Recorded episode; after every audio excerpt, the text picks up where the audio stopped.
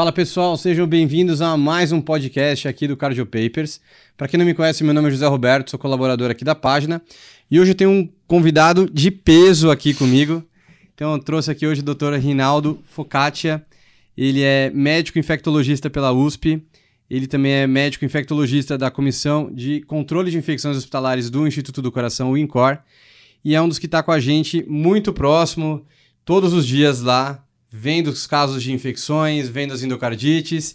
E eu acho que é uma das pessoas com assim, que a gente tem aqui no Brasil uma das pessoas com maior peso para poder falar, uma propriedade, uma autoridade para poder falar. Ele que trabalha com endocardites, tanto na parte assistencial, também faz pesquisas, doutorado, pós-doc, endocardite. Então, Rinaldo, um prazer. Se apresenta aí para o pessoal, Rinaldo. Bom, obrigado, Zé. Para mim é um prazer estar aqui com vocês.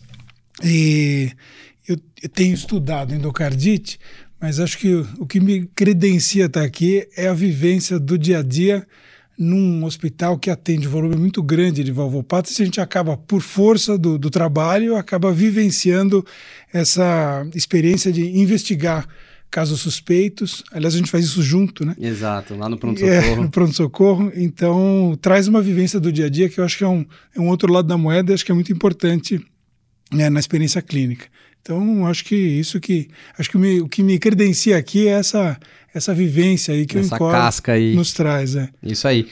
E, bom, aproveitando aqui, Rinaldo, já que você é uma das pessoas que mais vê endocardites no Encore, então, só para a gente ter uma noção de quantos casos a gente acaba atendendo e quantos que a gente investiga, principalmente lá no Instituto do Coração, que acho que deve ser uma, uma média parecida com o do Dante Pazanese, serviços de referência de cardiologia, assim, tem uma média, assim, que a gente tem?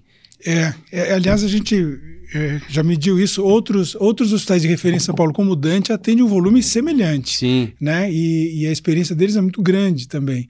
E, mas a gente tem aí mais de 100 casos confirmados por ano. E o que nos faz investigar três vezes mais que isso. Quer dizer, uhum. a cada três casos suspeitos que entram na investigação de endocardite, um se confirma. E, e isso dá um pouco da da experiência e a complexidade que é o diagnóstico da doença. Sem é, dúvida. É, não, é, não é algo que um teste resolve as nossas perguntas. Seria né? ótimo se tivesse um critério aí é. fácil.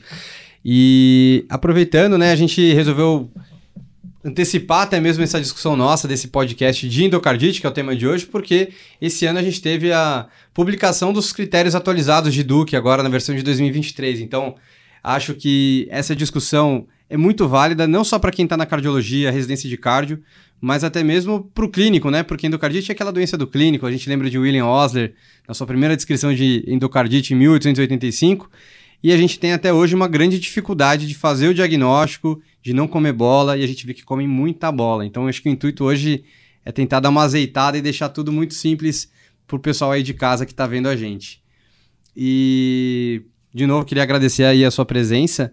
E para a gente começar, então, Reinaldo, o que, que mudou, então, desde Osler lá, então, 1800, né, para a gente entender melhor o que, que mudou da endocardite? É a mesma doença que a gente tem lá de 1800, hoje em 2023, ou mudou alguma coisa? Comentei um pouquinho para a gente. É, bom, mudou muita coisa. Eu sei que você não estava lá. Eu acho que as duas grandes intervenções do século passado que mudaram o prognóstico da doença foi o antibiótico na década de 50, né, que era uma doença fatal, uhum. inexoravelmente fatal. E aí com os antibióticos lá de, de depois da Segunda Guerra Mundial e isso teve um declínio da, da letalidade e cirurgia cardíaca, quando começaram os implantes valvares nos anos 70, 80, que foram se disseminando. Foram os dois grandes avanços. Agora, avanços no diagnóstico, acho que a gente foi ter depois dos anos 80. Né?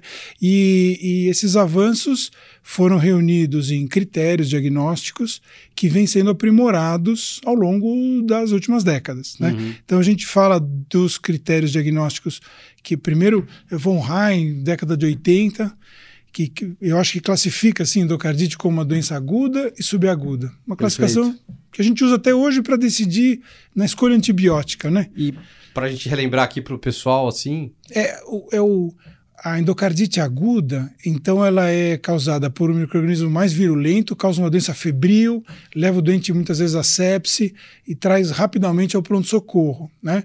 E, e, o modelo dessa infecção é os, são os microorganismos de alta virulência, principalmente Staphylococcus aureus. né? Com certeza. É, sem dúvida. E já a subaguda é, são causados por microorganismos de menor virulência, e aí mais comum streptococcus do grupo Viridas e enterococcus e causam uma doença mais indolente, prolongada, que o doente tolera o quadro febril, uma febre baixa, intermitente, a lesão valvar se instala progressivamente, lentamente, e o doente suporta isso, e muitas vezes o diagnóstico ele não é tão, tão perceptível facilmente. Né? Então, e, e no modelo da doença aguda, é um doente que pode não ter valvopatia pré-existente, e o Staphylococcus é capaz de fazer endocardite mesmo que tenha as válvulas íntegras, né? Uhum. sem doença valvar pré-existente. Já a doença subaguda é do doente com predisposição. Né? Eu brinco assim que a, a endocardite por vírus é para quem é, pode, não é, é para quem, é quem, quer. quer. Né? É, ali já estafiloáureos não tem distinção. Ele tem mecanismo de adesão ao endotélio de uma válvula íntegra. Uhum. Né? O vírus depende da, da lesão do endotélio para aderir ali no microtrombo e iniciar o processo infeccioso. Então, essa caracterização é clássica, já vem lá do, dos anos 80 e a gente usa um pouco para escolher terapia empírica, é, são modelos já estabelecidos. O que os critérios foram é, melhorando com a inclusão do ecocardiograma, e aí os critérios de Duke é, reuniram, é, por uma doença que não tinha um diagnóstico simples, uhum. diagnóstico complexo, David Dura, que em 94 publica os critérios da, de Duke, da Universidade de Duke, David Dura, que é o primeiro autor, ele era jovem naquela época, e foram muito bem aceitos para que a gente pudesse definir essa doença, caracterizá-la e que estudos epidemiológicos tratassem da mesma patologia. De uma né? forma mais uniforme, né? Até para é. pesquisa também está falando a mesma linguagem, né? É.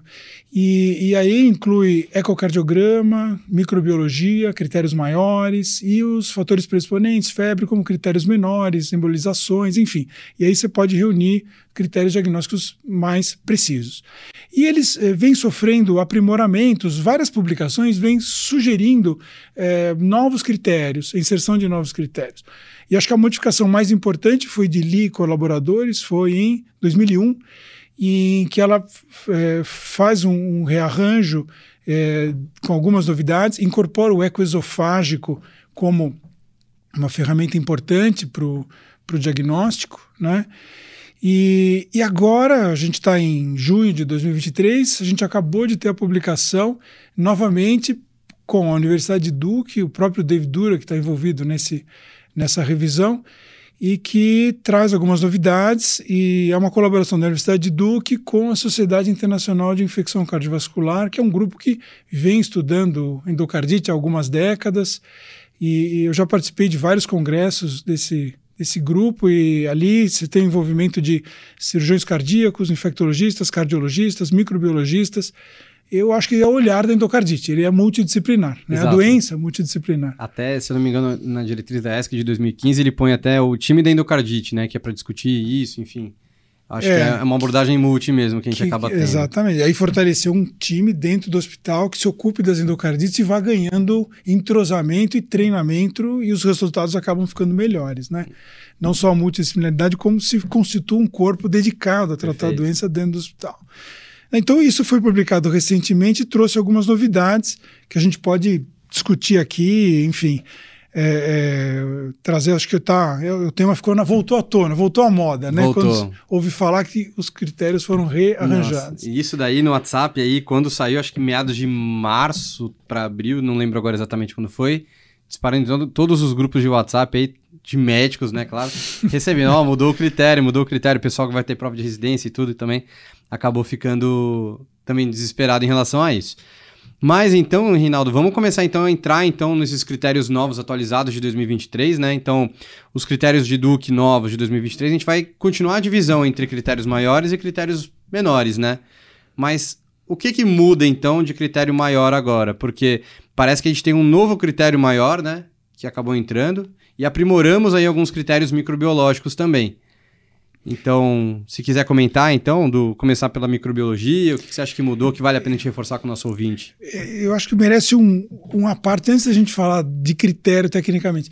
É, às vezes eu vejo o, infecto, o, o clínico é, no pronto-socorro, na, na, nas unidades de saúde, e eu, diante do paciente à beira-leito e fazendo conta de critério para tomar uma decisão. Exato, pontuar ali. E o Olha, eu já vi isso do David Dura, que palavra dele. Eu não fiz os não fizemos os critérios para que, é, para que uma tomada de decisão beira-leito fosse é, alvo que você fizesse essa, essa conta, essa matemática e tomasse uma decisão, mas que para a gente pudesse definir a doença. Perfeito. E, só que esse diagnóstico, a definição dela, pode vir até o final da internação, né? E a tomada e, de decisão... até retrospectivamente. Muitas vezes pós-mortem, na necrópsia. E aí que entra o critério histológico, o critério patológico que independe dos critérios maiores e menores, é o critério patológico que é o padrão ouro, que é a verificação histológica do processo inflamatório na válvula do parasito presente ali. Né? Então, precisa tomar muito cuidado que os critérios de Duke conseguem definir a doença, mas a gente talvez não, não vá tê-los logo na admissão. E, e, e, um dado assim que é, quebra uma expectativa do clínico, assim, é que é, eu tinha lido na literatura, a gente mediu no INCOR exatamente a mesma coisa. Eu vou te perguntar, você imagina qual é a sensibilidade dos critérios de Duke quando aplicados na admissão? Quando o paciente chega, eu colho hemoculturas, faço um eco, eu tenho cinco dias para chegar nesses resultados, examino o doente, colho história. Qual é a sensibilidade dos critérios quando aplicados na admissão, nesses primeiros cinco dias? Nossa, eu ia chutar. E a gente está falando dos critérios de 94 ainda. Não, estou falando do critério atual. É, do atual, então, é. pegando então, eu ia chutar aqui uns 60%. É o máximo que no atinge máximo. 60%, de 40% a 60%. É. Veja, imagine que se eu tenho isso aqui na mão, eu penso, bom, estou resolvido, eu vou fazer as continhas e chego. Mas não. Provavelmente no metade dos casos, você vai, pode estar diante de uma endocardite e você ainda não conseguiu é, definir isso. Né? Mas uma coisa que eu acho que é interessante dos critérios é claro, eles são uma trilha, não é um trilho para você seguir adequadamente, reto, só aquilo e não sair de outra coisa. Mas você ter isso daí te dá um guia do que pesquisar mais também. E isso eu acho que ajuda muito quem tem menos experiência, quem está numa unidade básica, eventualmente que não vai ter todo esse recurso, mas pelo menos você já sabe que você pode pedir um tal exame, determinado exame, pensando que aquilo lá vai te ajudar, e isso acho que pode te facilitar a chegar a esse diagnóstico. Perfeito. Não é que nós estamos abandonando os critérios. Eles, Exato. eles dão o peso de quando você fala em critério maior, o ecocardiograma é o peso major. A microbiologia é outro peso maior. Quer dizer, ali são pilares para o diagnóstico. Uhum. Né? Pode não estar presentes, mas eu vou, eu posso repetir ecocardiograma, avançar com esofágico, quer dizer, eu vou seguir nessa linha. Né? Agora, novos critérios de imagem e tudo mais. Acho que entender esses pilares, então, microbiológicos e imagem, que pode ser tanto eco, PET ou até o cirúrgico, acho que esse é o nosso foco agora. É. Bom, e, e, não esquecer de examinar o paciente. Né? Quer dizer, todo. Tirar uma história. Exatamente, que são informações importantes para diagnósticos diferenciais, para condição predisponente, se ela se ela está presente, o risco é maior, eu vou insistir nessa investigação de endocardite, eu posso repetir todo o processo ao longo do tempo. Né?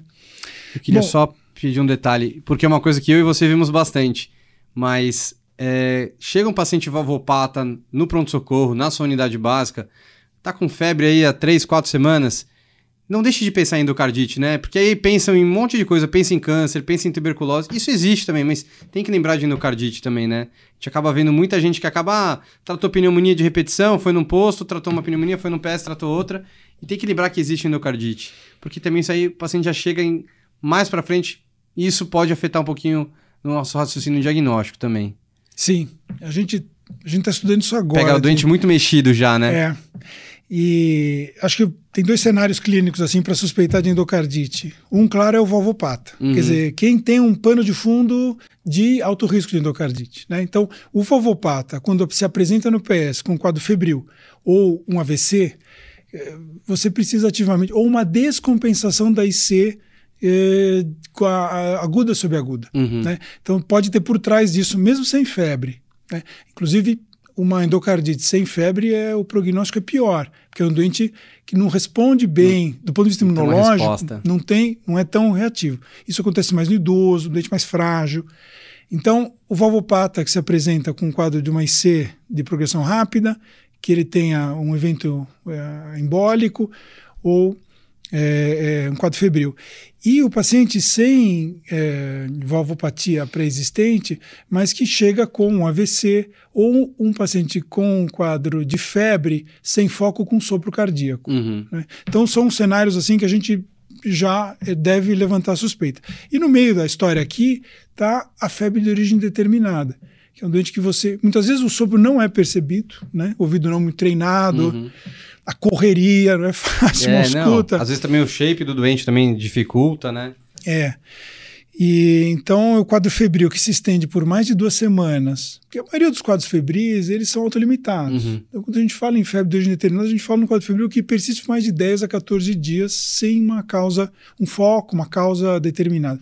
Aí entra endocardite como diagnóstico diferencial, mesmo sem ter aquelas pistas que eu citei anteriormente. Então acho que esses são cenários clínicos que motivam as, as pistas aí. É, a suspeita de, é, de endocardite e dedicar, porque para investigar endocardite é preciso é, tempo, energia e dinheiro. Né? Exato. Investigar endocardite exige é, algo que, no, imagine num, num consultório, na medicina privada ou pública, talvez você não disponha de instrumentos para uma boa investigação. Você depende de ecocardiograma e de hemoculturas. Uhum. Né? Então, imagine num posto de saúde, é, dispor de hemoculturas é um eco a curto prazo, pode não ser Isso a gente não está nem passando para o esofágico e nem para o PET. É, então, seria a triagem. steps ali. É. Então a gente pode custar. Então muitas vezes é necessário encaminhar um paciente ao PS para que ele faça uma investigação adequada.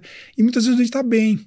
E não é fácil, num PS cheio, você pôr um paciente e dizer, não, mas ele, ele tem a prótese valvar, está com quadro febril que eu não sei o que é, ele precisa de hemocultura e eco. Às vezes eu tenho que caminhar o PS e forçar que ele merece uma, é, uma investigação direcionada. Perfeito. Talvez a gente consiga isso em Às vezes até para os dois lados, porque às vezes até para convencer o doente, né? Chegar e falar, pô, mas eu estou me sentindo bem, por que, que eu vou ter que ficar internado? Sim. Mas precisa da, da, É o médico que tem que identificar o risco e é uma doença que tem letalidade 20%, 14% é muito alta. Então, é, merece, às vezes, a hospitalização para investigação.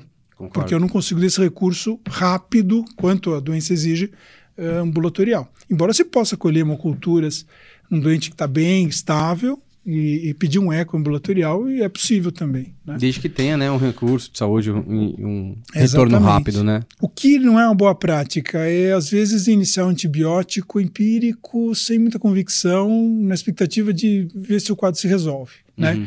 Porque a maioria dos quadros que a gente tem hoje são sinusites, pneumonia, é, traqueobronquites.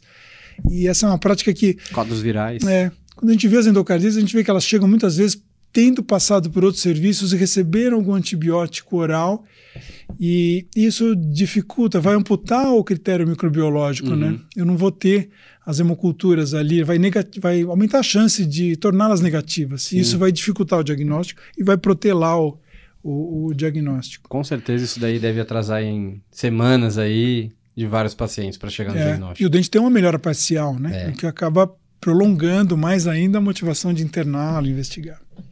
Mas, Rinaldo, então comenta aqui com a gente, porque agora a gente tem nesses critérios microbiológicos, né? É, o que, que mudou? Né? Teve alguma coisa muito relevante para a gente comentar? Bom, do ponto de vista microbiológico, vamos falar em, no sangue periférico, né? uhum. né?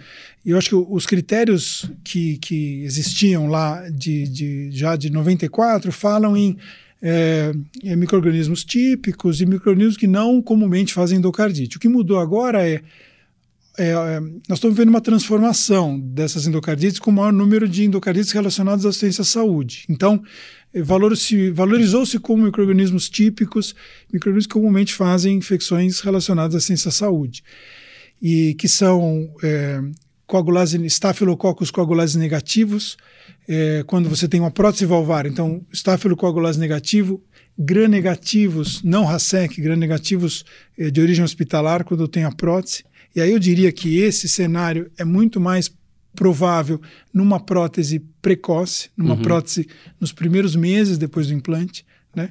Quando eu falo em gram negativo hospitalar, serrácea, Klebsiella, eu vou ter isso muito mais secundária como infecção hospitalar. Uh, o coagulase negativo, ele é... A gente fala em coagulase negativo, nós estamos falando de um estafilococo é, não áureos. O, o coagulase positivo, patogênico, é o áureos. Esse não tem erro, mas o, o coagulase negativo é aquele que você... São todos os demais sobrenomes. Ou às vezes bate, pá, putz, esse aqui deve ser contaminação, aquele lá que às vezes passa um pouco batido. É. Então agora, no novo critério, basta...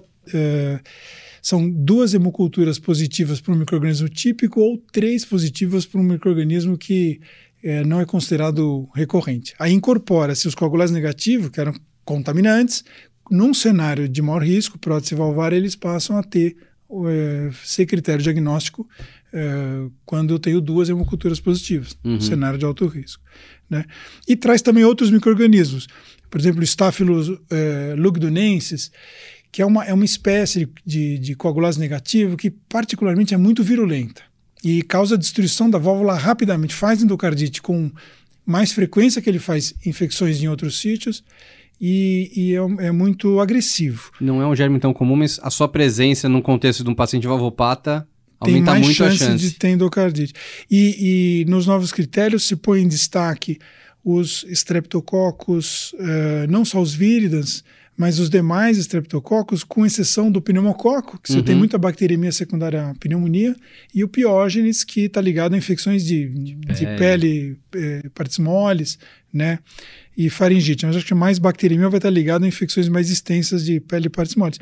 E lembra dos estreptococos, que são as variantes, que eram denominadas variantes nutricionais estrepto, que é a biotrófia, gemela e granulicatela. Uhum. E, e, são micro-organismos que gostam da válvula, sabe? Você aparece no sangue, opa, é um, ele, é muito associado à endocardite. Uhum. Então, quando ele aparece no sangue, realmente é um alerta. Valorizar aquela hemocultura. Valorizar. Né? E eles são traiçoeiros, assim, porque eles têm uma. É, não é fácil determinar a sensibilidade dele à penicilina e eles têm baixa sensibilidade à penicilina. Muitas vezes você precisa tratar com glicopeptídeo. Uhum. É, então, não só fazem endocardite, como exige um tratamento para estreptococo fora do usual. Né? Então é um, merece atenção. Não é tão comum como os víridas, que continuam aí presentes. É, do ponto de vista microbiológico, no sangue periférico, é essa mudança. É, na outra é, mudança importante, é, ele, ele traz, é, do ponto de vista de imagem, a, é, os dados que foram trazidos já da, em 2015 do, da Sociedade Europeia de Cardiologia, no Guideline de Endocardite, já coloca como investigação de imagem, traz o PET-CT e a tomografia cardíaca Sim. como opções. Né? Casos duvidosos, casos que não ajudam a fechar. É, então, e, e ele é, então ratifica isso, coloca o PET-CT, é, coloca aqui o PET-CT tanto na válvula nativa quanto numa prótese quando ele é positivo, após três meses de um implante valvar, né? porque nos primeiros três meses do implante há a possibilidade de falso positivo. Na verdade, não foi bem estudado e há, uma, há um risco de falso positivo, principalmente quando se usa cola uhum. é, é, no implante valvar. Então, é, assim, o que está melhor estudado é implantes valvares com mais de três meses, uhum. É, é, um PET positivo, e o positivo do PET-CT seria uma captação focal a captação homogênea de uma prótese valvar, ela pode ser ocorrer por uma valvulite crônica. Um falso positivo, no é, caso, né? É, uma captação é heterogênea. negativa. Quando ela é heterogênea, focal, focal ou multifocal, com uma intensidade alta, é considerado positivo. Né? Isso eu vi no seu trabalho. É, é, é a muito gente, legal também aquela, aquele é, artigo. A gente estudou isso no, no, no, estudo do coração, com uma série grande de casos. Esse artigo até é usado aqui para calcar essa diretriz. E, e a gente, uh, fazendo o PET-CT, a gente viu claramente que na válvula nativa o teste, a sensibilidade é, foi de 20%, uhum. olhando só o coração, sem olhar a embolia sistêmica. Quer dizer, quer dizer, o PET, algum problema havia que o traçador não chegava na válvula nativa mas na prótese o desempenho era formidável. Então a gente tinha uma sensibilidade de 90% em prótese uhum. e 20, 30% na válvula nativa. Quer dizer, algo não permitia que o traçador chegasse lá. E a gente sabe que, do ponto de vista histológico, é, a endocardite é diferente na prótese e na válvula nativa.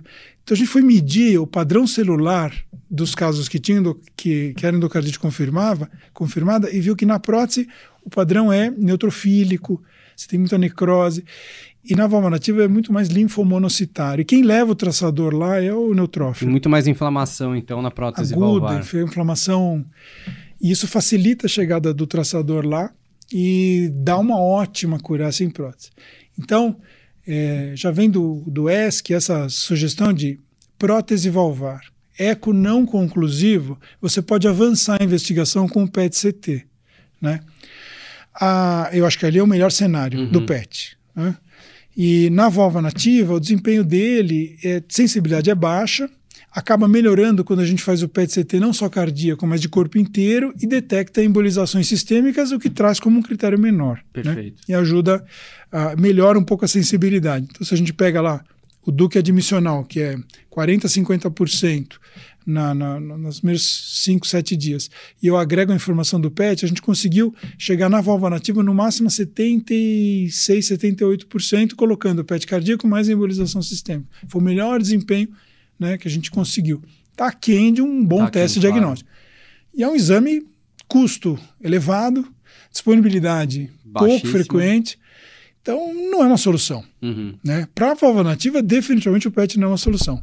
Para prótese valvar, em casos de difícil diagnóstico, em que o eco torácico e esofágico não foram suficientes, ou a repetição do exame não foi suficiente, eu acho que o PET, ele, a sensibilidade de é muito alta. Tem uma alta curácia. Então, ele, eu acho que ele se, se vale ali.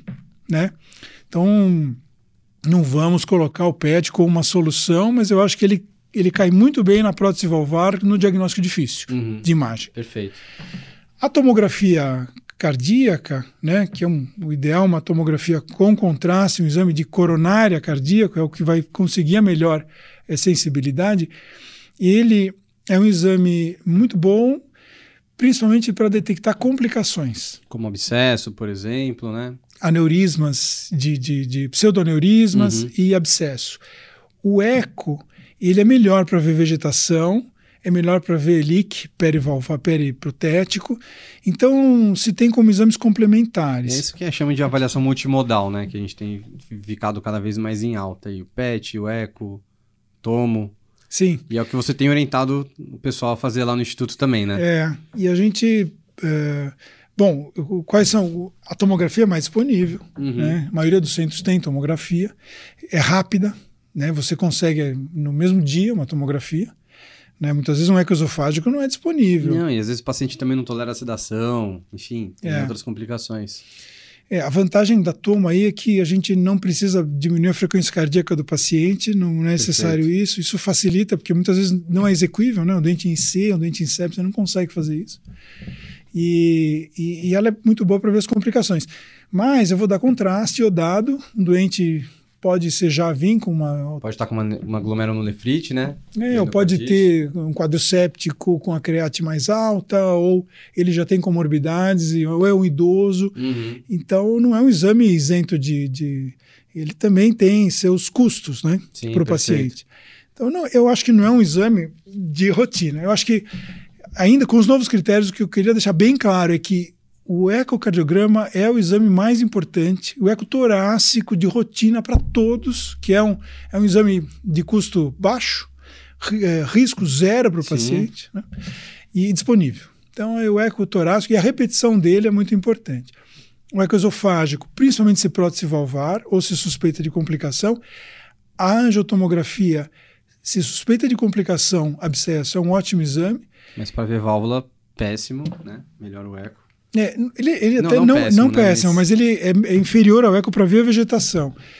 E, e mas é, passa a ser um, instrumento claro. útil para uma complicação. Então, acho que é, no paciente, quem é quando a gente suspeita de, um, de uma complicação? No paciente que, que não tem uma boa resposta, por exemplo, no controle do quadro inflamatório com antibiótico nos primeiros dias, a proteína C reativa não cai, o quadro febril não cede, a bactéria persiste positiva no sangue. Esse é um doente elegível para investigar a complicação perivalvar. Né? Além do clássico de o paciente começa a ter um, um abscesso próximo do sistema de condução, começa a fazer um BAV de primeiro, é. eventualmente faz um BAVT também. É. A gente teve um caso desse recentemente aí. É, a, a, o abscesso miocárdico, ele, esse processo inflamatório altera a condução e vai fazer um alargamento do PR. O, quando, esse, quando você tem um novo bloqueio é, atrioventricular, você tem uma associação muito forte com abscesso. Uhum. O problema é a sensibilidade. A maioria dos abscessos não fazem essa alteração. Sim, sim.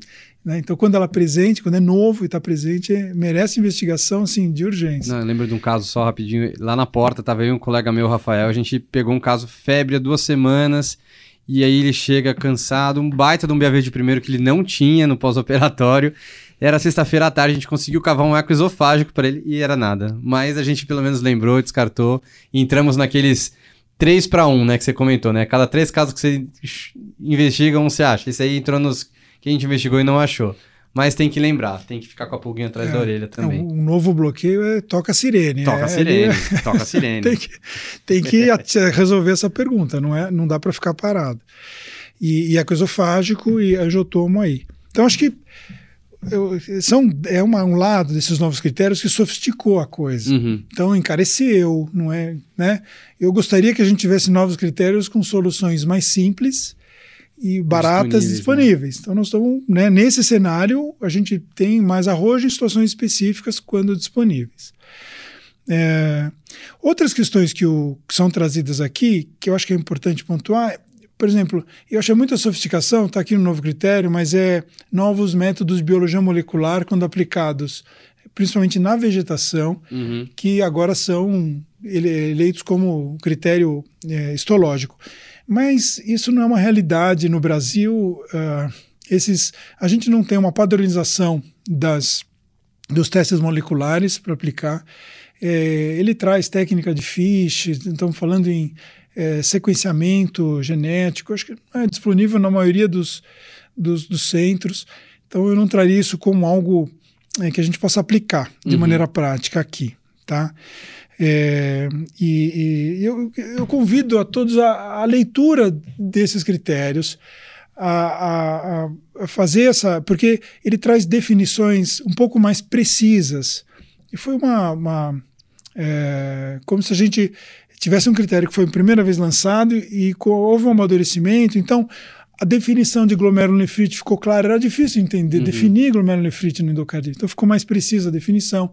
Os fatores predisponentes, estou falando dos critérios menores é, agora. Mas a gente segura, acho que a gente pode falar mais para frente aí. Tá bom. Acho que, só para a gente encerrar, acho que vale a pena a gente comentar do critério cirúrgico, só para a gente não misturar também, que foi uma novidade desse critério, dessa atualização. Perfeito, bem lembrado. Vamos terminar os, os Vamos critérios maiores. Os maiores aí, senão a gente começa a engatar. Surgiu aqui. um novo critério maior. E, e, a gente fala assim, já cria uma euforia, né? Uau, então agora vai ajudar bastante. Chegou a panaceia. É, mas na verdade é muito interessante que é incluir a, o achado intraoperatório, o dente que foi levado à mesa cirúrgica por uma lesão, é, uma lesão valvar aguda, e no intraoperatório o cirurgião vê perfuração, vegetação e vê macroscopicamente lesão suspeita de endocardite, e isso é tido como critério maior. Mas onde vai ser útil isso? Quando a histologia não foi possível. Claro. Porque isso já, a histologia já trazia essa informação, e de uma maneira até mais é o padrão ouro. Claro. Né? Então isso fica interessante quando uh, não foi enviado para a histologia e você vai usar aquela informação para compor o critério.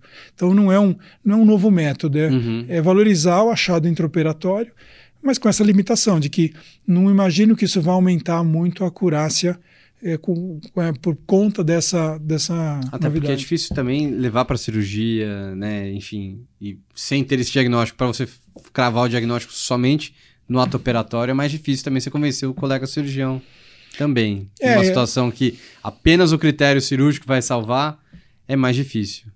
É, quer dizer, é um grupo pequeno de pequeno não, né? É uma boa parte dos pacientes precisam de cirurgia, dependendo da, da, da do perfil do paciente. É, mas é algo restrito porque eu estou pensando o que, que a gente já tinha, já tinha histologia. Então já o que, que isso vai trazer de novo? Né? Uma parcela que eu não pude fazer estudo histológico, ou que a histologia, muitas vezes o dente tomou antibiótico por um tempo prolongado no pré-op e isso acaba você não encontrando mais um substrato histológico que definisse o diagnóstico. Mas ele tinha uma perfuração na válvula, né? E isso vai compor e vai ser útil. Talvez, exemplificando aqui, a gente pode pegar um paciente que ia para uma cirurgia de cova, né, de coronária e válvula. Nos últimos dias da cirurgia, a cirurgia já estava marcada, ele chegou lá na cirurgia, é um achado intraop que não estava esperando também. Talvez isso possa contribuir mas também ainda assim é uma população pequena também, né? É, existe isso, acho, é uma endocardite quando ela é uma, é uma surpresa. Né? É, ela uma, não é tem um Kinder, uma... né? É. Porque ela é muito silenciosa e é um achado intraoperatório. Beleza. Acho que a gente encerra aqui dos critérios maiores, então, e aí passando para os critérios menores, então, Rinaldo, que a gente tem um monte de critério, mas vamos dar uma, uma passada aí para a gente começar a relembrar o pessoal aí do que, que a gente tem que relembrar dos critérios menores, é, então. Os critérios menores é, é, ter um fator predisponente, e aí é uma, é uma valvopatia pré-existente, é o principal deles. Nesses critérios há uma definição mais detalhada do que é uma valvopatia predisponente, mas ele inclui assim o que é major aqui no fator predisponente como critério menor é a inclusão do TAVI como um fator Perfeito. predisponente, que é algo novo que não existia. Não, literalmente não existia, né? É, os, os eh, dispositivos intracardíacos eletrônicos, como desfibriladores, marca-passos, CDIs, né? E, eh, e algo que eu acho que é muito importante, que é deixar bem claro que endocardite prévia é um fator predisponente importante para uma nova endocardite. Aliás, se você calcular o risco, quem teve endocardite prévia tem um, um risco de ter uma endocardite muito maior do que ter uma prótese, uma doença reumática. É um fator de risco muito importante, que não estava claramente contemplado no critério anterior. Então, endocardite prévia é, é um, é um dado que fica bem agora, é, foi colocado ali. Né? Cardiopatia hipertrófica obstrutiva também, que era uma coisa que ficava um pouco na dúvida. É, traz algumas definições mais detalhadas de congênitos também, traz Perfeito. um detalhamento maior. Né? O quadro febril persiste, não foi é, alterado. É, do ponto de vista de, de, fenômeno vascular, que era o terceiro critério menor, ele é, coloca a presença de um abscesso é, cerebral, esplênico, considerando como tal qual teria o peso de uma embolização, de, um, de, um, de uma embolia, embora a gente já entendesse isso como num cenário de endocardite, né, a presença de um abscesso aumenta, a gente já entendia como possível embolização, mas já coloca isso. É, do ponto de vista de fenômenos é, imunológicos, é, traz a definição mais detalhada do que é uma glomerulonefrite, é uma, uma deteriorização da função renal aguda com hematúria, proteinúria, deixa isso mais é, circunscrito, mais claro, né? E coloca o dado da imagem, um PET positivo com menos de três meses do implante valvar, como tem a possibilidade de falsos positivos, ele coloca isso, declassa um por um critério downgrade menor. Ali. É. E, e, e um, um, novo sopro, mas isso basicamente quando você não, é, não tem um, um disponibilidade de ecocardiograma. Não é uma, um critério Sim. que se use é, porque é muito falho isso. E é uma muito falha, é uma coisa muito subjetiva também. É, que nem tem o parâmetro comentado. anterior, se aquele sopro modificou, se ele existia. Isso, é... isso, aí já, isso aí você pega um ambulatório de válvula e você bota 10 residentes, um dos 10 vão vir um pouco diferente uma coisa da outra. É difícil, né? De é. todo mundo alinhar com a é mesma. examinador dependente e tem a, aqui o viés de, de, de é, histórico, de, de, é, de memória, de, de registro, para você entender se aquilo realmente modificou ou não, não é o mesmo examinador. Pode... Total. E é fora a história, né, a probabilidade de pré-teste do paciente. É. E, Rinaldo, uma dúvida aqui. É... Isso daí que a gente faz, às vezes, hum, que não chega a ser uma rotina da instituição, mas que a gente acaba investigando ativamente é, algum foco de embolização, seja sistema nervoso central, seja tórax, abdômen, isso tem um valor também? Ou é mais fácil, o que, que você sugere mais fácil a gente investigar isso a partir de uma queixa do paciente? obviamente que o, o a, a, diretriz, né, o critério de Duque não vai te sugerir ativamente para fazer isso, mas existe alguma coisa que você queira comentar em relação a isso? É, eu acho que é, usar tomografia de forma sistemática para investigação de, de, de, de, embolização, eu acho que não, não, talvez não seja custo efetivo. Exato. Até porque, para que ela fosse bem feita, necessita de contraste, e aí eu acho que o prejuízo. É... Cada três que a gente. Né, dos, dos três que a gente pega aí para ser um, não vale a pena mesmo. É, então, agora, quando, quando eu. Por exemplo, se num cenário de você tem dificuldade no diagnóstico e precisa avançar, não, não, não, não tem precisão no diagnóstico, você pode usar a, o rastreio de embolia como uma forma de é, aumentar a sensibilidade do critério Caçar menor. esse critério. É, de, então, agora o que é mais importante é a suspeita clínica, que é negligenciada muitas vezes. Então, dor lombar que é uma queixa comum, uhum. é uma suspeita de embolia renal, dor hipocôndrio direito, hipocôndrio esquerdo, Baço, né, embolia, fígado. exato. Então, nesses cenários de, de, de, queixa clínica, eu acho que tem que se investigar ativamente. Como rastreio, o, o ultrassonografia de abdômen, de novo, é barato, disponível, não traz risco para o paciente, ela pode ser usada uhum. em toda a investigação, olhando os principais sítios, baço, rins e fígado. Né? Se tem alguma, você pode surpreender lá uma, uma embolização subclínica. Né? Então, acho que isso é, podemos dizer assim, que é, é, factível de incorporar numa rotina. Né? Eu direcionaria a, a, investigação quando a dificuldade do diagnóstico ou suspeita clínica. Né? Assim como sistema nervoso central. Quer dizer, a gente vai, o exame clínico, neurológico, a queixa do paciente, é o que vai ser valorizado. Se fizer, tem estudos com ressonância magnética, assim, sistematicamente, a, encontra pequenas lesões do sistema nervoso central que são subclínicas com uma frequência surpreendentemente alta, uhum. né? mas que não tem significado nenhum. Sem repercussão, né? É, não vai impedir a cirurgia cardíaca, não exige anticoagulação, não, quer dizer, não vai mudar a conduta. Então não há necessidade de... Né? Às vezes, na dificuldade diagnóstica, é um exame, quer dizer, a ressonância magnética, a angiorressonância seria o mais sensível. Então, a gente não vai usar isso de maneira isso, rotineira. Exato, e no cara que é assintomático do ponto de vista claro. neurológico. E uh, eu acho que de critério menor a gente acabou já comentando tudo, mas assim, aproveitando que tem um critério microbiológico, eu, eu queria só que você comentasse duas coisas que são muito comuns. É, uma, né? O que fazer se, por exemplo, ele tiver uma hemocultura, as hemoculturas vierem positivas?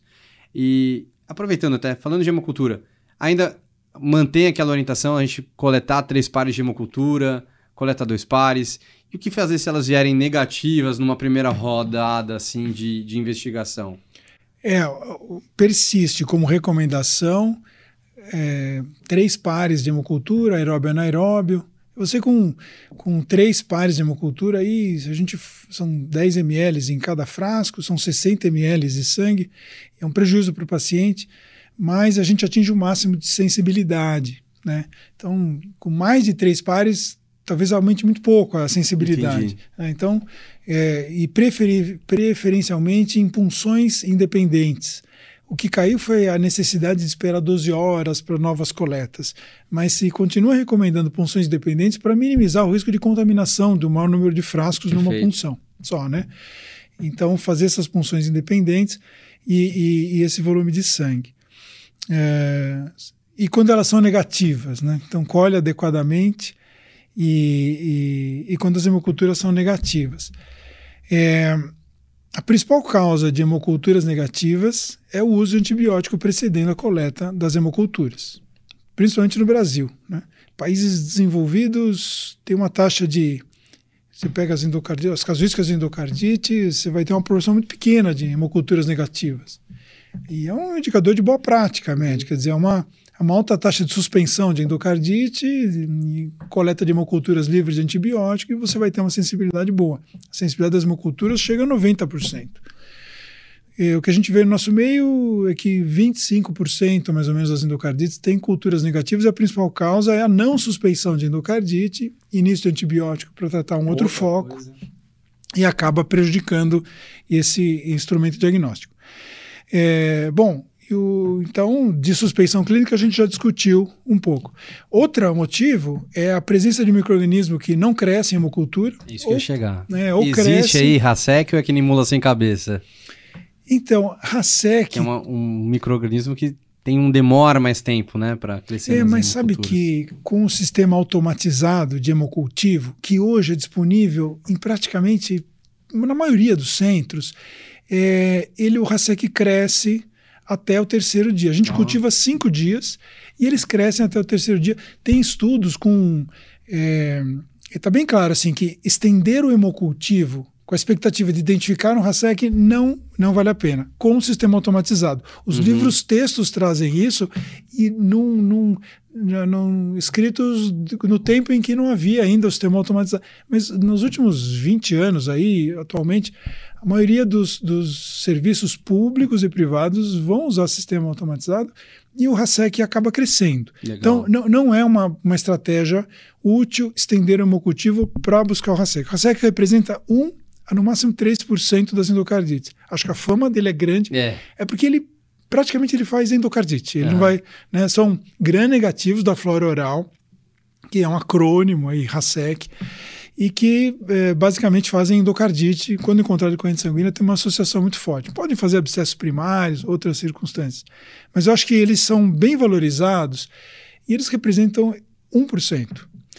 E o nosso problema a gente tem outros micro-organismos de maior interesse aí. E acho que, que, que, não aparecem, não crescem em hemoculturas e que precisam ser valorizados. E são é, a Coxiella burnetti e principalmente Bartonella. Eu ia chegar nesse ponto, porque isso é uma coisa que você pega no pé dos residentes para lembrar de investigar, de questionar a exposição.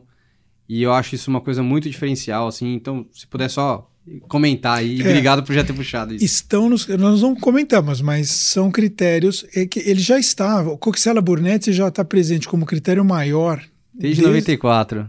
Desde 2001, desde de Lee. E, e nessa nova orientação coloca também Bartonella, que já vinha sendo é, sugerido por outros artigos. Né?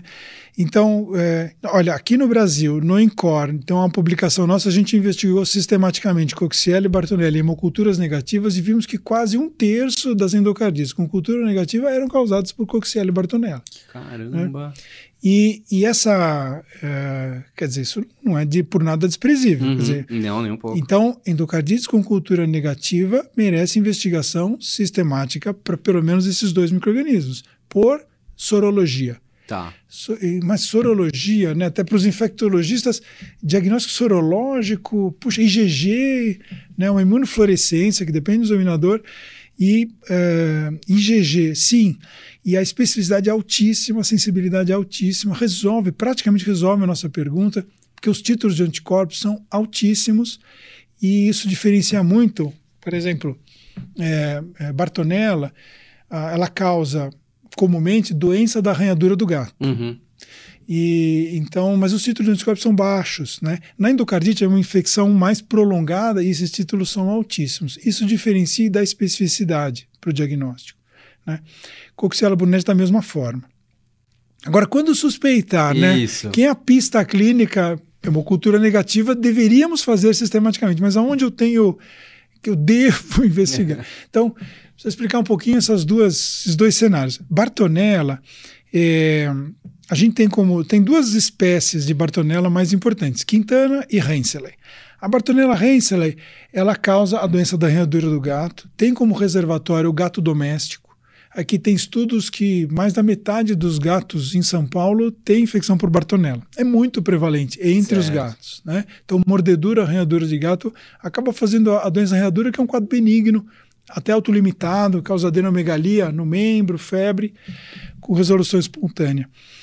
Mas que no, no valvopata acaba sendo, então, um fator de risco. No valvopata, que vem com quadro de endocardite, tem gato doméstico. É, é, um, é um dado epidemiológico Perfeito. interessante. A Henseley já tem como reservatório o próprio homem, e ela é, ela causava um quadro febril prolongado, que é a doença das trincheiras, coisa da Primeira Guerra Mundial. Só que hoje se diz que Henseley é a nova febre das trincheiras, é o paciente é, morador de área livre uhum. e, e, alcoolista. Então você vai ter ali um cenário de exposição a ectoparasitas. Como eu via nas trincheiras, hoje é nesse cenário que acontece pulga, piolho, escabiose. Então ali você vai ter exposição à bartonella repetida e você pode ter endocardite até sem valvopatia pré-existente, porque é uma bartonelemia repetida que ela acaba conseguindo Caramba. aderir na válvula. E já na, a Hensel acaba sendo mais o valvopata com o gato doméstico, que acaba é, é precisando desse substrato para ter a doença. Então, esses são os cenários. É, do ponto de vista clínico, a, a endocardite bartonella acaba sendo uma endocardite um pouco mais subaguda, com quadro febril menos intenso, às vezes se apresenta com já manifestações imunológicas, glomerulonefrite. Esse é um cenário mais provável da gente encontrar, mas indistinguível de uma endocardite por estreptococo, por enterococo. Precisa ah. investigar. E a Coxiella? A Coxiella burnetti é, uma, é muito curiosa. É uma é, são micro-organismos intracelulares, tá? Bartonella e Coxiella, por isso o caráter mais indolente.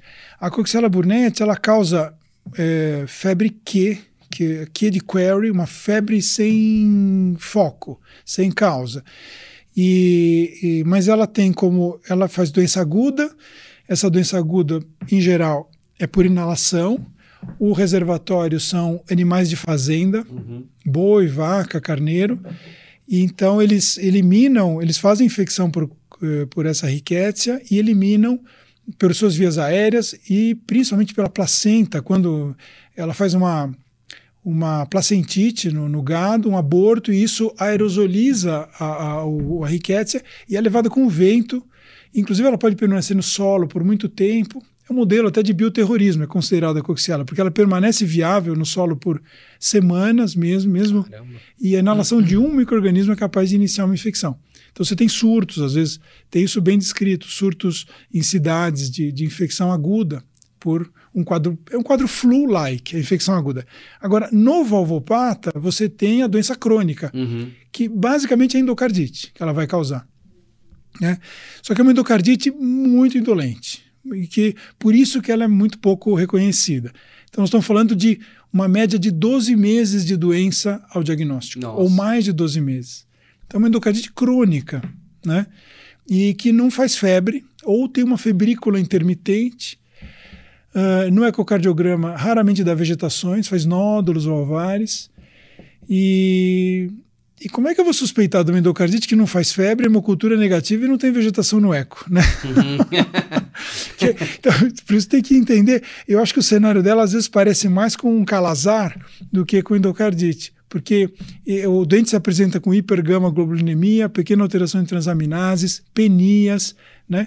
E você e, acha coxial e depois vai atrás de endocardite. É, e, às vezes é um cenário que vem como diferencial de linfoma, leucemia, Sim. calazar, mas é um paciente que tem contato com o animal de fazenda, e aí o calazar fica permeando essa coisa do, do zona rural, mas é um valvopata. Então é um valvopata que vem descompensa, descompensando a IC, parece que está degenerando aquela válvula mais rápido, em um ano ele está uma dispneia progressiva, mesmo sem febre, e é ali que ela, que ela se faz o diagnóstico.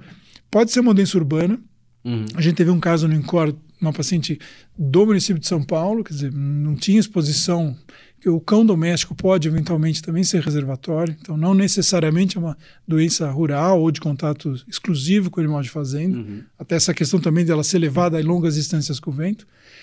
Então, acho que esse é o cenário, uma endocardite crônica, um esplenomegalia, grandes esplenomegalias, penias, e uma, um valvopata que começa de, como se fosse uma degeneração da válvula de maneira mais acelerada. Acho que isso. E a gente, esses, esses testes sorológicos, eles uh, no estado de São Paulo são disponíveis, inclusive pelo SUS. No Adolfo Lutz. O Instituto Adolfo Lutz tem um setor de riquécias que, que faz essa sorologia uh, para hospitais, isso para públicos e privados, né? E, e, mas você tem também no, no, nos laboratórios privados, você também dispõe de sorologia. Muitas vezes é, não é, o resultado não vem tão rápido, né? É, é mas no, no, no, Adolfo Lutz tem isso disponível e o diagnóstico é rápido, o resultado sai rápido, recebe amostras aí do estado, né? Então serve de, de, de referência, tá? Eu lembro disso que a gente pega bastante. Acho que você até pegou um caso com o Arthur Sicupira ali, um colega nosso aí. É, ficou famoso. Ele ficou. se fez famoso com é. esse diagnóstico. e uma, uma, outra situação, quando estender o hemocultivo é válido, eu acho que a situação é infecção por brucela. Nessa cenário de exposição a gado e aí o consumo de leite cru, é, a, a brucela, sim, essa cresce em hemocultura e às vezes requer um tempo maior. E aí é interessante até avisar o laboratório para estender o cultivo e avisar que há uma possibilidade de ser brucela, porque minimiza o risco dele se contaminar, o pessoal do laboratório, por não hum, cheirar nossa. a placa. Né? Então é interessante sinalizar. Eu acho que é o único cenário para estender o hemocultivo. Sensacional. Tá? E o Racex tiver que crescer, colhendo sem antibiótico, ele vai crescer. Vamos com mais um mito aqui. É, ele vai crescer na hemocultura aí. É que ele é 1%, mas Legal. ele vai crescer. Né? Beleza. Né? Acho que a gente termina aqui os novos critérios, os maiores e os menores. A gente parte agora então para como a gente vai juntar isso tudo e fechar o diagnóstico, né? Assim, primeiro passo, né? É, essa diretriz está validada, né? A gente já tem uma, tem uma validação ou ainda não? E depois a gente comenta aí como é que a gente fala que é uma endocardite é, definida, possível e descartada ou rejeitada. É, os critérios foram é, publicados agora e no, na própria publicação sugere-se que é, outros grupos façam a validação desses critérios e o seu aprimoramento. Então, é, é uma proposta e, lógico que vem, eu acho que vem bem calcada já com publicações, então, é, mas ela vai ser aprimorada, né, com validações por outros centros. Eu tive numa, num, num, num webinar aí com o próprio Vance Fowler essa semana, que ele que tem um grupo aqui no Brasil ligado à Universidade de Duke para o Brasil e, e, a gente eu participei é, é, convite deles, é, ligado ao HCOR. Uhum. E, e, e, aí eu vi do próprio Vance Fowler que eles já receberam cinco é, submissões de, de, validações. Então eles estão trabalhando com isso. Nós no Incor estamos fazendo exatamente. Ah, é?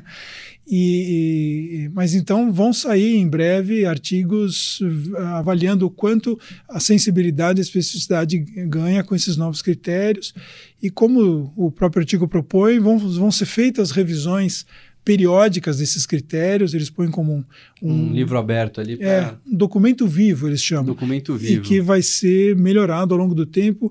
E acho que agora esse Duque e essa sociedade juntos vão é, manter essa. É, esses estudos. Eu acho que isso vai ser bastante interessante para o aprimoramento diagnóstico de uma doença que é difícil, precisa é, dessa, dessa ação. Esse esforço. É, porque novos métodos vão surgindo e a gente não sabe qual o valor deles quando aplicados exatamente para a gente não gastar dinheiro desnecessariamente ou submeter o paciente a um exame que às vezes o valor, o resultado é pequeno. Né? Uhum. Então, acho que nesse sentido. Bom, e acho que para a gente falar agora então de endocardite definida, o que, que mudou ou não mudou, né? A gente continua ainda tendo os critérios maiores, menores, né? Que às Eles vezes não o pessoal mudaram, é. acaba ficando muito nessa de querer marcar o xizinho ali, né? É, eles não, não, isso não houve modificação, continua, houve um novo critério maior, mas persiste, a mesma pontuação, o mesmo raciocínio. Mesmo raciocínio, mas eu valorizaria o critério histológico. Lembrar que é na histologia que eu tenho o padrão ouro, então doente que foi para a cirurgia cardíaca, uma circunstância que eu vejo assim que eu tenho é uma oportunidade de ouro examinar no microscópio aquela válvula. Né? Eu estou ali com o critério que é o dito como padrão ouro. Num paciente que a hemocultura é negativa, que ele vai para a mesa ainda sem um diagnóstico firmado, é, olhar a histologia é importantíssimo, porque no pós-operatório, numa endocardite ainda não esclarecida, se eu vou ainda tratar esse paciente, por quanto tempo, vou manter ele hospitalizado, hospitalizado, fazer um tratamento endovenoso prolongado. E muitas vezes não era endocardite, eu tive a chance de olhar a histologia para definir isso. Ou até entender, porque veja a riqueza da histologia. Ela confirma o diagnóstico num cenário, então, se eu não tinha certeza, eu posso ter a confirmação histológica. É, eu posso ter ali um padrão de uma endocardite tratada já com um infiltrado inflamatório com é, é, macrófagos tumefeitos, um infiltrado linfomonocitário, de algo já em organização, neovascularização, que é sinal de organização da, da vegetação, ou posso ter um padrão histológico de uma endocardite ativa, com um padrão agudo. Isso pode nos ajudar a definir quanto tempo ele precisa ainda de antibiótico no pós-operatório. É mais um elemento, não é? Isso não tem nem estudo precisando isso, mas é, é uma riqueza de informação Algo essa... mais que vai, você vai levar em consideração, né? É. E também, é, quando as hemoculturas são negativas, é, se a gente. Eu posso ver no tecido a morfologia do parasito. Posso ver cocos gram-positivos. A Bartonella é um cocobacilo. E a gente viu essa. Quando tem cocobacilo no, no, no, na histologia, a associação com Bartonella foi assim altíssima. Uhum.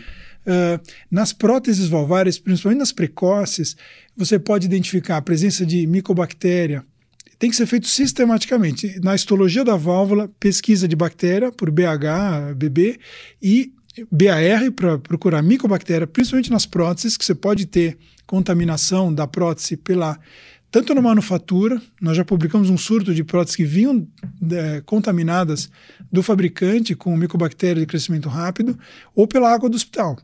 Então você pode ter essa situação de surto em prótese é, precoce, e a histologia que vai detectar, porque é difícil ele crescer em sangue periférico, e fungos, você vai visualizar também a morfologia na histologia. Então veja a riqueza, deu, às vezes eu não tenho a etiologia, mas eu tenho uma sugestão dela pela Sim. morfologia no tecido. Né? E tenho, eu fecho o diagnóstico e também me dá informações sobre o pós-operatório, o quanto ele vai requerer de antibiótico. Então são, são várias informações e muitas vezes o cirurgião tira lá um pequeno fragmento que é a vegetação e ele não pode dividir entre mandar para microbiologia para cultivo ou histologia, ele tem que decidir o que fazer.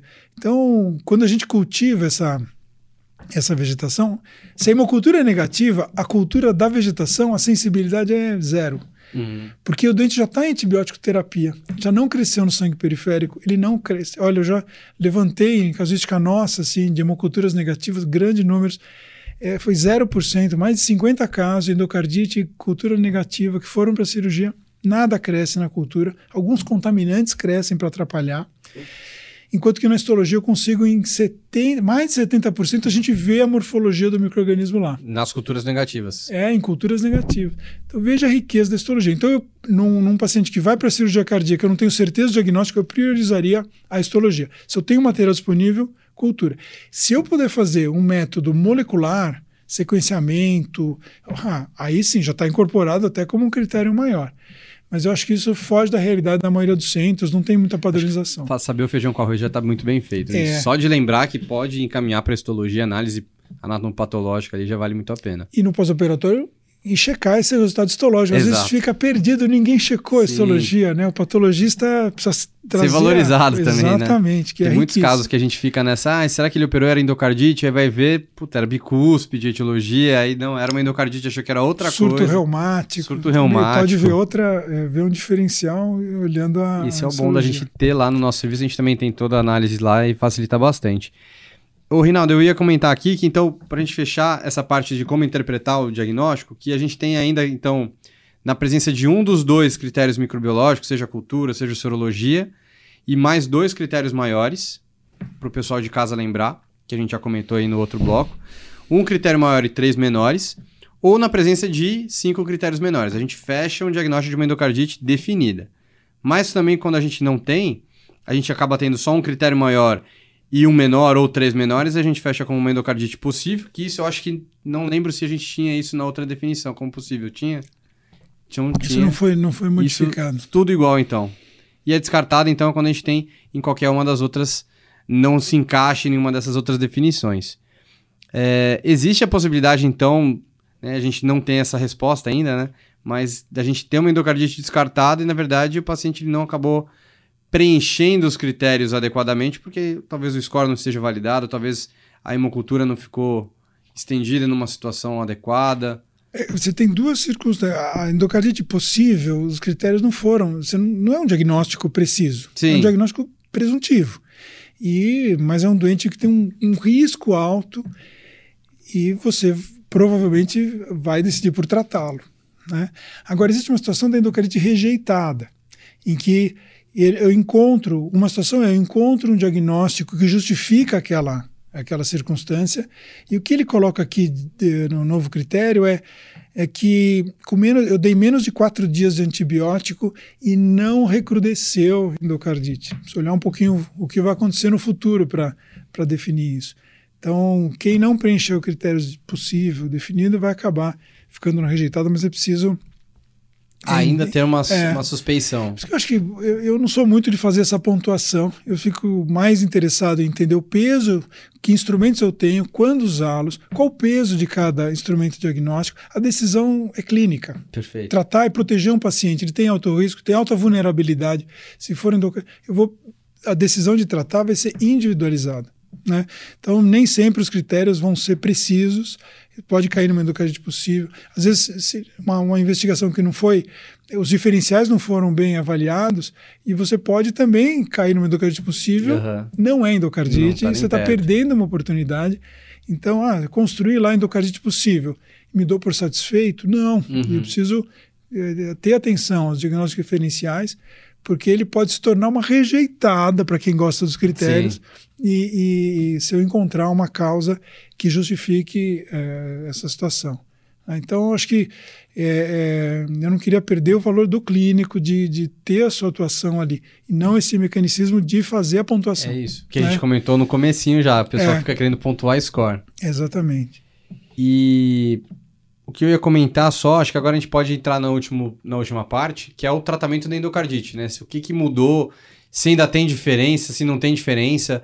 E aí, Rinaldo, eu queria levantar a bola para você para saber se é, o tratamento da endocardite precoce versus endocardite tardia, a gente muda, não muda, isso pensando numa, numa prótese, né? Ou então até mesmo válvula nativa de válvula protética, né? Então, o que que muda, o que que a gente tem que levar em consideração e você já comentou muito dos, dos germes, né, dos micro-organismos, melhor dizendo, mas em termos de antibiótico, né, porque quando eu estava na faculdade era muito penicilina, agora a gente já não fala mais, a gente usa muito ceftriaxone. E aí se pudesse passar para o pessoal o, o que, que a gente tem que ficar atento, qual que talvez seja o melhor esquema é, empírico para a gente começar a fazer numa válvula nativa, numa válvula protética, precoce, tardia, a gente teria aí um, um guia para o pessoal ter uma noção disso. Tá. Eu, eu acho que eu não gosto de fazer uma receita assim. De bolo, né? É, é assim assado. Mas acho que tem que ficar claro é, que o, o endocardite requer um tratamento é, inicialmente endovenoso de alta poder bactericida, né? E, e então isso é, é, o, é, uma, é, um norte. Se a gente não sabe ainda a etiologia, eu, eu vou ficar no terapia empírica, quando eu preciso iniciar precocemente o tratamento, e uh, eu ainda não sei, pode ser que a gente identifique esse microorganismo, mas eu só vou iniciar esse tratamento se eu entender um cenário de alto risco para o paciente. Quer dizer, uh, aguardar a hemocultura é estender a oportunidade diagnóstica. Né? E a gente faz bastante aí. O cara está é. tranquilo, está estável. Isso. Agora, o doente alta vulnerabilidade. Quer dizer, ele chegou, critérios de sepse, uhum. uma IC descompensada, um, uma embolia para sistema nervoso central, que ainda não está caracterizado se é endocardite ou não, talvez são cenários mais difíceis de postergar o antibiótico. Na sepse, positivo, né? Uhum. Então, aí você precisa entrar com a terapia empírica, mas saber que eh, quando é possível esperar, você vai ganhar, vai enriquecer a tua capacidade diagnóstica. É, a, a, então a gente, assim, didaticamente divide as endocardites para terapia empírica, endocardites da comunidade, e aí inclui as valvas nativas e as próteses com mais de um ano do implante, tá que seria basicamente a etiologia acaba se assemelhando e nós vamos ter como alvo de terapia os estafilococos áureos, os enterococos e os streptococos, principalmente do grupo Viridans, streptococos galolíticos, uhum. antigo eh, bovis, vão ser alvo principal. É, e as endocardites precoces de prótese valvar, aí são micro-organismos de origem hospitalar. Nas endocardites precoces, é, inclusive foi, foi uma, uma experiência que tivemos, observando numa, num, num estudo em que os gram-negativos hospitalares, eles ocorrem nos primeiros seis meses do implante. Depois de seis meses, praticamente você não tem mais os gram-negativos hospitalares. Então, a cobertura empírica para gram-negativo, que é muito variável, uhum. depende da epidemiologia de cada hospital, né? então ela fica restrita aos primeiros seis meses. Já os estafilococos, eles estão presentes ainda até o final do primeiro ano. Então, você, você tem estafilococos coagulase negativo e áureos, oxacilino resistentes, de origem hospitalar, com uma incubação que pode demorar um ano até depois do implante. Então, a cobertura para esse, eu acho que assim, prótese precoce, até um ano, vai ter que ter cobertura para é, oxacilino resistente. Com glicopeptídeo, glicopeptídeo daptomicina. É, dapto, glicopeptídeo são vancomicina, teicoplaninina. Uhum. Uma nova droga possível de ser usada é a daptomicina, uma dose alta, acima de 10 miligramas quilo. São opções, uhum. né? gram-negativos nos primeiros seis meses. E aí, de acordo com a flora hospitalar, vai variar de cefepime a meropenem, depende do cenário do, do hospital, da gravidade do paciente. Né?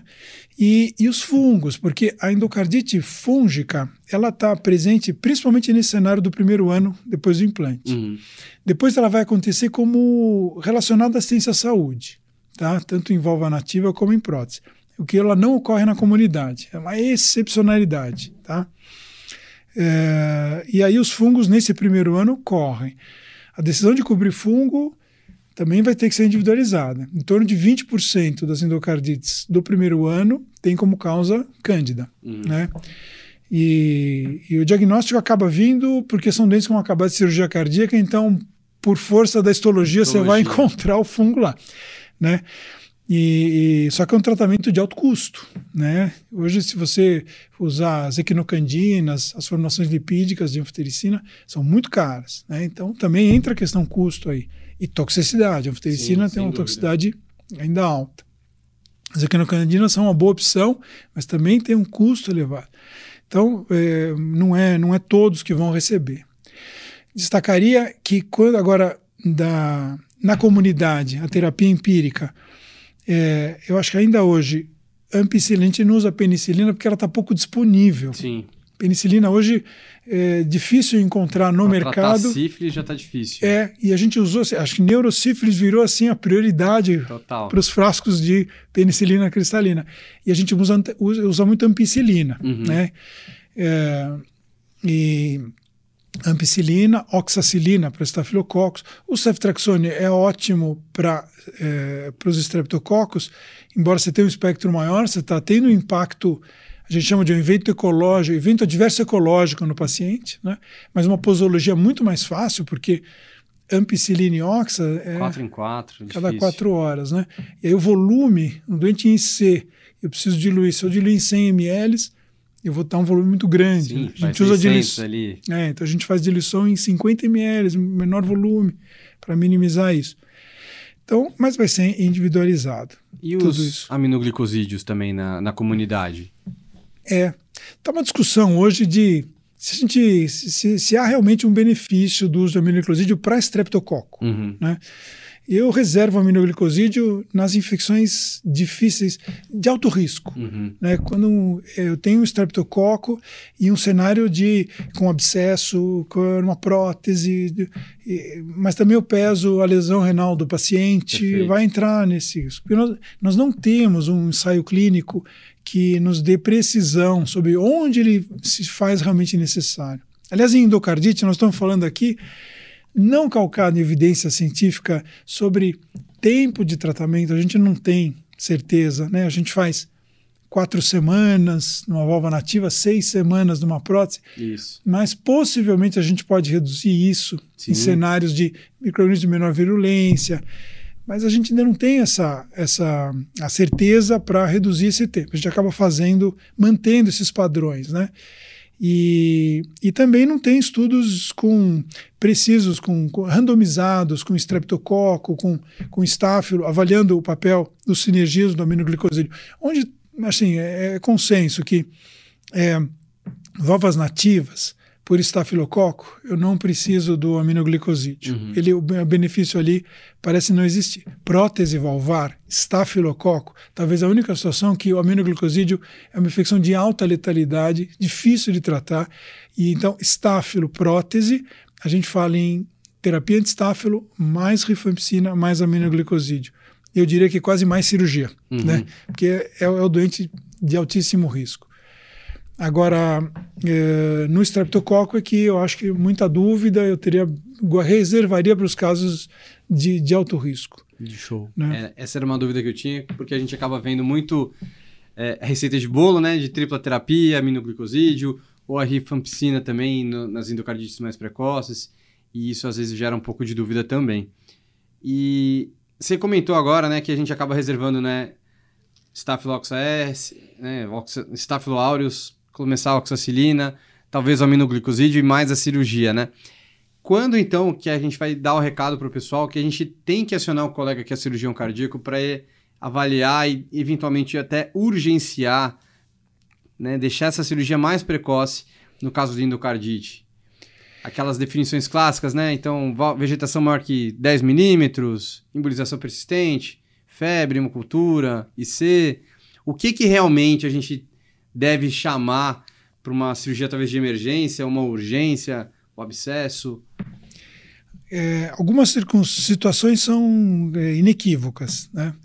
A, o paciente com uma IC descompensada que não responde a medidas vasodilatador, diurético. Descendo a ladeira. É.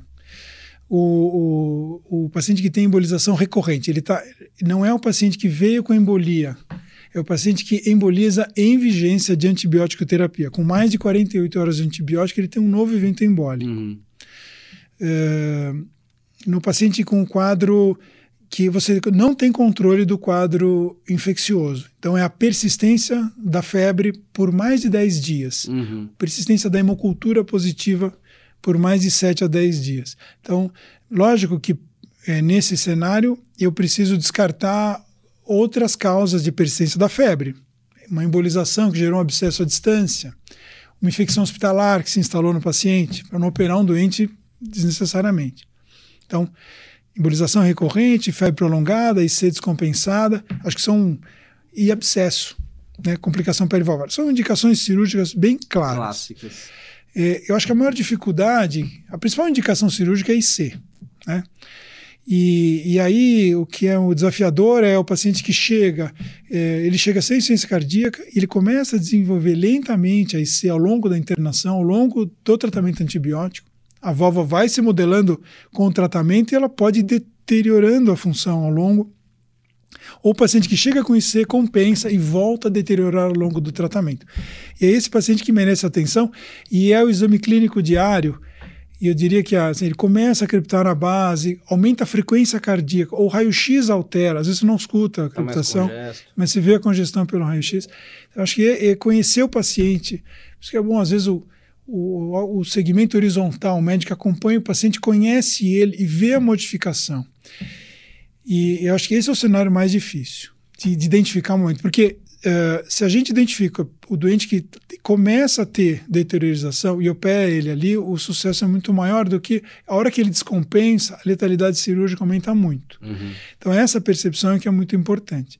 E aí, eu acho que é o fechamento dessa história, é você ter o endocarditis team. Uhum. Então, você ter o atendimento multidisciplinar, ter o infecto, o cirurgião cardíaco, o cirurgião cardíaco conhecer o paciente, que se já tem fatores de risco, germe de alta virulência, Staphylo aureus, vegetação com mais de 10 milímetros, uma prótese valvar com uma disfunção moderada grave, ou uma válvula nativa com disfunção moderada grave são cenários que per se não vão indicar a cirurgia, mas já vão colocar fatores de risco que ele pode evoluir ao longo do tratamento. Eu já eh, chamaria o grupo, quer dizer, o, cirurgião tem que. Eu não tenho um grupo constituído, mas eu queria que o cirurgião conhecesse já um paciente que sob risco de descompensar ao longo do tratamento, para já conhecer ele. Já, e quando houver algum sinal, o cirurgião já está ciente, ele já se planejou, já, e, e a gente já tem uma estrutura melhor e essa interação do cardiologista com o infecto no dia a dia, né? Senão fica uma coisa assim, o infectologista pede para operar, sem o compromisso de saber que dificuldade Sim. o cirurgião vai ter, quer dizer, é execuível, quais são os Sim. riscos, né? E uma olha, muito vertical. É, operar um paciente muito precoce, você tem alguns prejuízos. Talvez o ideal é quando você inicia antibiótico, você tira ele do status inflamatório, você melhora a condição hemodinâmica dele. Então, sistêmico, você melhora o paciente, melhora a função renal, põe ele no status melhor, Esfria cirúrgico. o processo, né? Esfria o processo sistêmico. Na válvula, na intimidade da válvula, começa a se organizar. Então, o tecido fica menos friável. Para a execuibilidade do cirurgião. De, depois, o resultado a longo prazo de que ele vai ter menos. Olha, quem opera com menos de sete dias de antibiótico tem maior taxa de recidiva uhum. e de reinternação por descompensação da válvula. Né? Quem opera com mais de sete dias diminui. Tem um estudo que mostra que cai de 16% para 4% essas complicações, recidiva ou reinternação. Lógico que às vezes não dá para esperar mais de sete dias, mas se, se é possível, é desejável fazer um período de antibiótico antes do procedimento. E, se possível, dar alta para o paciente e fazer essa cirurgia pós-alta. Então, melhor cenário ainda. Trata as quatro a seis semanas ali, reconvoca o doente, é. se for o caso, né? Se estiver estável. Da, sem a preocupação de, de que a vegetação diminuiu de tamanho, mas ela está presente no eco no fim do tratamento, pequena, já modificando a sua. E tudo bem, o objetivo do tratamento não é destruir a vegetação, mas esterilizá-la. Então, uhum. ele pode fazer essa cirurgia posteriormente, né? E isso é um negócio que abre cabeça aí, né? É, mas isso é um, é um desejo, quer dizer, não, a gente não é que a gente quer operar e às vezes eu, eu vejo até em congressos, congressos internacionais, assim, é meio piada, assim, que o cirurgião, o infectologista manda operar, o cirurgião diz que, peraí, veja bem. E eu acho que é mais que uma disputa, é importante que o grupo converse, um entenda o, a dificuldade da visão, porque são vários ângulos de visão, e eles têm que é, é entrar num consenso, entender e para avaliar pro paciente o que é risco-benefício. Né? Por uma prótese, benefício a longo prazo, quer dizer, isso impacta né, no paciente. Sem dúvida. Né, num jovem, por exemplo. Né? Então, se, é, são decisões que o cardiologista pode participar, né? Muito é, importante. É um, o valve em valve que pegou endocardite num idoso de 90 anos. Ah, esse é um cenário... Né? é, um, é, um, problema novo que a gente é, surgiu para nós, né? Isso daí.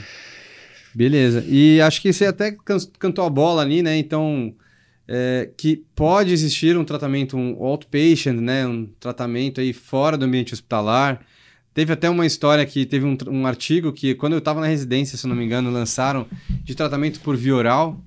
Mas o que que. Qual que é a direção do futuro, talvez, do tratamento do endocardite? Falando mais da parte clínica mesmo.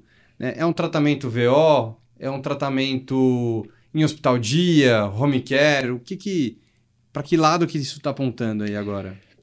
É, eu acho que o tratamento via oral ainda a, a, evidência não suporta o uso assim corriqueiro. Um artigo é um artigo, foi publicado numa revista importante, Sim. mas ele tem, ele é, como ele é um artigo, ele tem vieses ali. É, os pacientes acabaram recebendo um tratamento, é um perfil de pacientes e que recebeu um tratamento endovenoso que foi ali por mais de 14 dias endovenoso internado.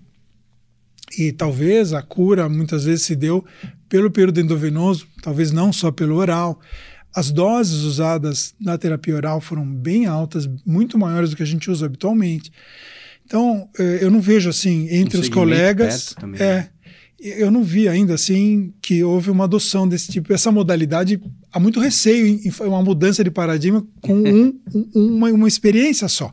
Mas acho que é motivo de estudo. Uhum. E, isso, a tendência é reduzir o tempo de tratamento. Eu acho que a gente trata mais tempo por não ter evidência e a tendência vai ser individualizar e reduzir esse tempo de tratamento. O que é possível fazer hoje é deshospitalizar o paciente mais precocemente para minimizar os riscos para o paciente e melhorar a qualidade de vida dele.